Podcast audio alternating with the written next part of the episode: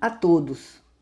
Eu tenho falado aqui sobre sentimentos de quem tem alguma doença ou um transtorno mental, das possibilidades de ajuda, do que chamamos movimento recovery, recém falei sobre isso, ou seja, uma ampla recuperação.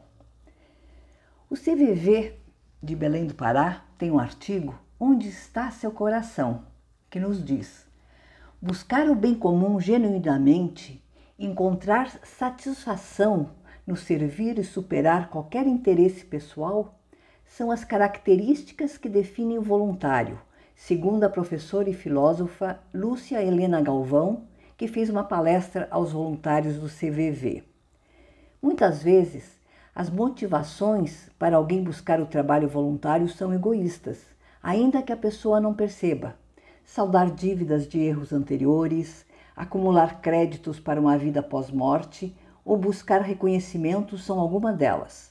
O desafio é sair do aprisionamento dos próprios interesses. Enquanto houver interesse egoísta, haverá uma sombra, diz a professora.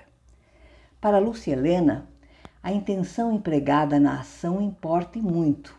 Ela cita Kant para defender que, se a intenção é perfeita, a boa vontade é boa em si, pois com o tempo a pessoa vai corrigindo seus erros e agindo de modo ético e colaborativo com a sociedade.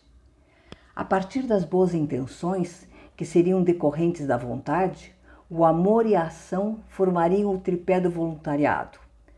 O maior prêmio do voluntário que superou seus interesses seria o servir, de modo que o voluntariado seja um prêmio para si mesmo.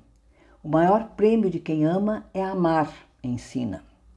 Eu achei tão interessante essa colocação, esse artigo que eu li do CVV, que precisei é, ler aqui para vocês. O CVV ele trabalha, ele vive do trabalho voluntário. É o, é, o trabalho voluntário é o sustentáculo da ação do CVV.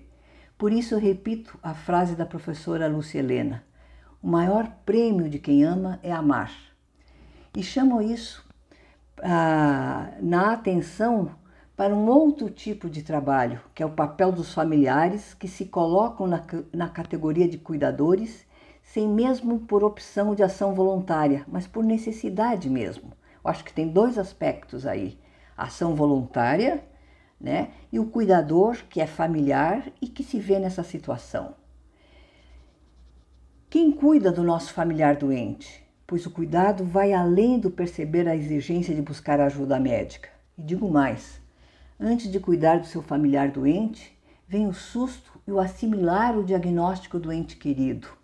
Depois vem a insegurança de como ajudar, que papel o cuidador familiar tem. E aí eu insisto novamente que a informação é fundamental e alerto. Há que se ter uma informação onde fé, religião, crenças e conselhos de amigos devem ser colocados no patamar que lhes cabe o da ajuda colaborativa. Mas atenção, boas intenções não são garantias de boa informação.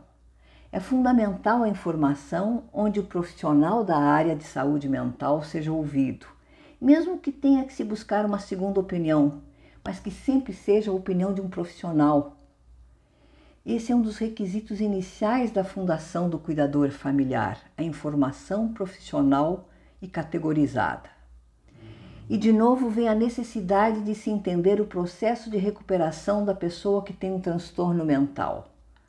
Qual a ajuda necessária no controle dos remédios, dos cuidados pessoais, dos incentivos amorosos e principalmente no treino da empatia, do colocar-se no, lugar do outro. Acho esse um dos grandes desafios Apoiar, colaborar de forma diferenciada, pois os momentos de crise exigem uma atenção mais cuidadosa, até mesmo um tipo de intervenção quando a gravidade da crise o exige.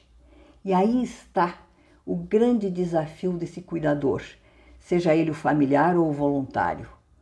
O saber estar presente na hora de uma crise, apoiando, amparando, sem sufocar de tanto amor e cuidado quem está doente, principalmente compreendendo, incentivando e respeitando o movimento seguinte: a saída da crise, a recuperação e a necessidade que a pessoa tem de, com seus próprios passos, voltar a ser ele mesmo.